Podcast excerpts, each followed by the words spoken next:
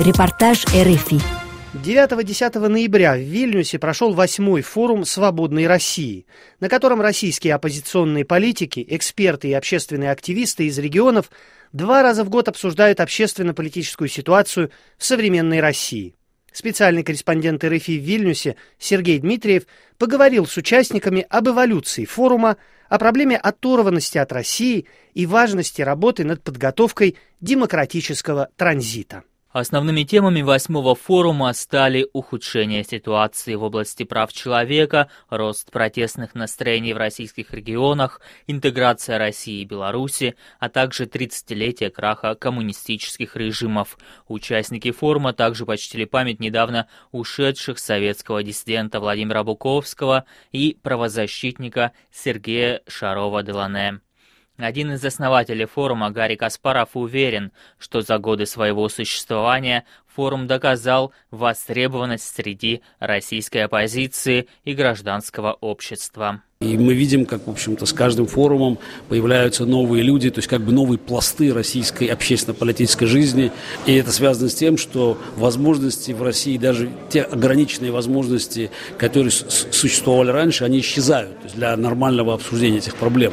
То есть, по существу, зачистка Кремлем всего оппозиционного поля, разгром даже уже правозащитных организаций приводит к тому, что эти движения, эти люди появляются на форуме. И ужесточение путинского режима в России приводит к интеллектуальному обогащению форума. За два года, которые длился форум, бывшие политзаключенные Даниил Константинов и Роман Попков обсудили репрессивную политику Кремля, правозащитник Лев Пономарев и украинский режиссер Олег Сенцов поспорили о ненасильственном протесте и важности возвращения российской делегации в Парламентскую ассамблею Совета Европы.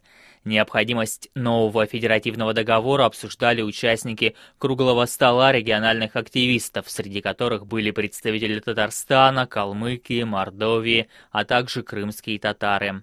Политолог Елена Галкина уже в четвертый раз приняла участие в Вильнюсском форуме. Важность таких дискуссий она объясняет необходимостью подготовки к внезапной смене власти.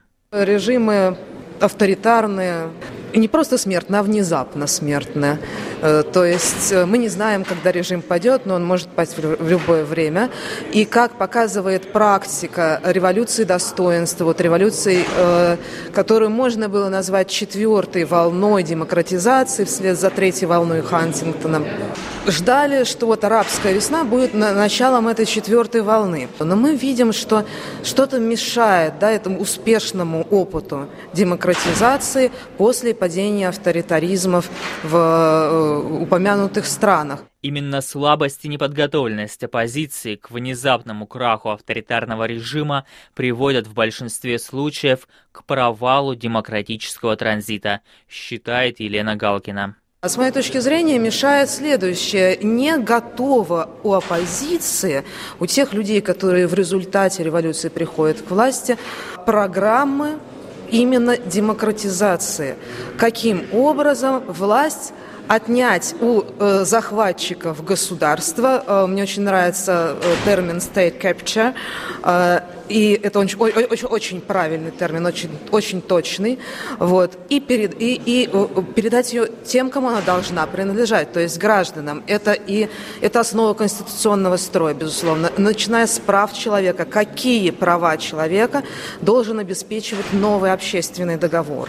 Да? То есть э, фактически после революции происходит переучреждение государства, и э, вот то, что форум все больше и больше начинает говорить именно именно об этом, о том, каким э, ну, какой должна быть не просто прекрасная Россия будущего, а свободная демократическая Россия.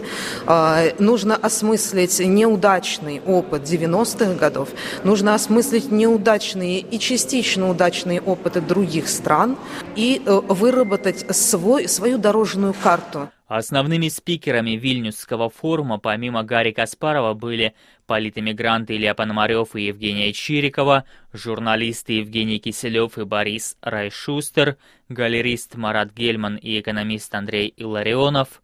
Это уникальная смычка из людей, вынужденно оказавшихся в эмиграции, и тех активистов в России, которым это общение крайне необходимо, объясняет выбор участников Гарри Каспаров.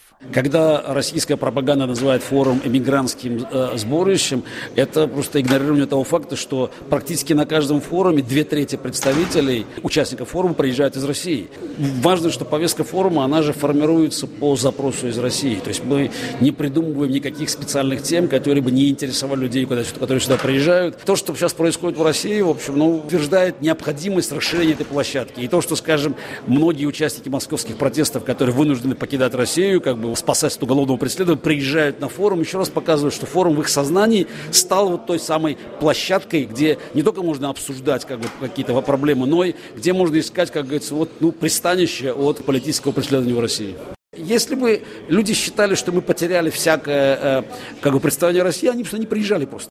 С Каспаровым согласен и бывший депутат Государственной Думы Илья Пономарев, уехавший из России в 2014 году после того, как единственный в парламенте проголосовал против аннексии Крыма. Вопрос не в том, что форум приглашает иммигрантов, а вопрос в том, что форум приглашает ярких людей, которым есть что сказать, но поскольку они яркие люди, которым есть что сказать, многие из них оказались в эмиграции, к сожалению. И это является как раз э, бедой э, современной России, если мы даже посмотрим на нашу историю нашей страны, да, то есть вот, то мы увидим, что ну, то есть ключевую роль, соответственно, в революции 17 года, как известно, сыграли люди, которые сидели в эмиграции в течение там, 20-25 лет, да, там, и после этого, собственно, они сделали революцию, они пришли к власти, они определяли лицо страны на протяжении многих десятилетий после этого. Неважно, хорошо или плохо, важно то, что именно они сыграли, да, то есть поэтому то, что люди сейчас находятся в эмиграции или не эмиграции, это не говорит о том, э, какую они роль будут играть в стране потом. Да? Э, э, и, кроме всего прочего, ну, мы все-таки живем совершенно уже в другой век технологический. Да?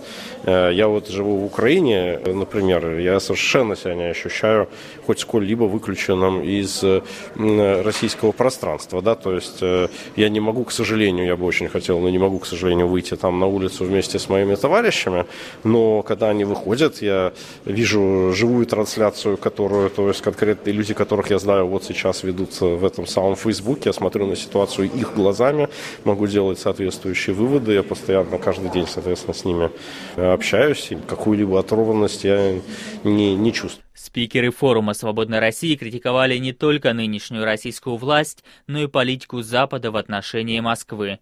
Экоактивистка Евгения Чирикова призывала усилить борьбу с проектом строительства второй ветки газопровода «Северный поток», который на десятки лет продлевает жизнь путинскому режиму. Депутат Сейма Литвы Эммануэлис Зингерис критиковал президента Франции Эммануэля Макрона за лоббирование возвращения российской делегации в парламентскую ассамблею Совета Европы. Критика в адрес французского президента из-за его стратегии сближения с Путиным прозвучала на форуме еще много раз. Такая требовательность к западным странам объясняется важностью этих стран для нынешнего политического режима в России, говорит Гарри Каспаров. Главным фронтом, на котором идет как бы война сегодня с путинским режимом, это выражаясь как бы, э, как бы так, военным языком, это Западный фронт.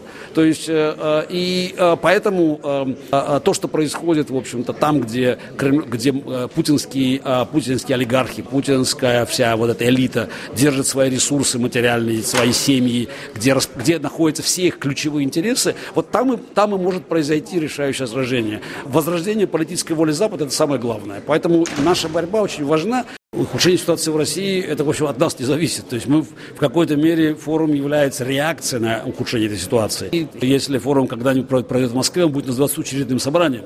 По традиции форум принял дополнение к списку Путина, фигуранты которого, по мнению его составителей, лично участвуют в преступной политике действующей власти. В список добавили несколько десятков человек, прежде всего судей, следователей, полицейских, росгвардейцев из так называемого «московского дела», а также организаторов выборов в Мосгордуму. В список также попали глава МВД Владимир Колокольцев, телеведущий НТВ Тигран Киасаян, блогер Артемий Лебедев и другие. Следующий форум, обещают организаторы, будет посвящен структурированию организации, чтобы стать голосом российской оппозиции, российских НКО за рубежом и формировать лист требований для обращения к западным государствам и международным институтам от лица российской оппозиции. Сергей Дмитриев, РФИ, Вильнюс.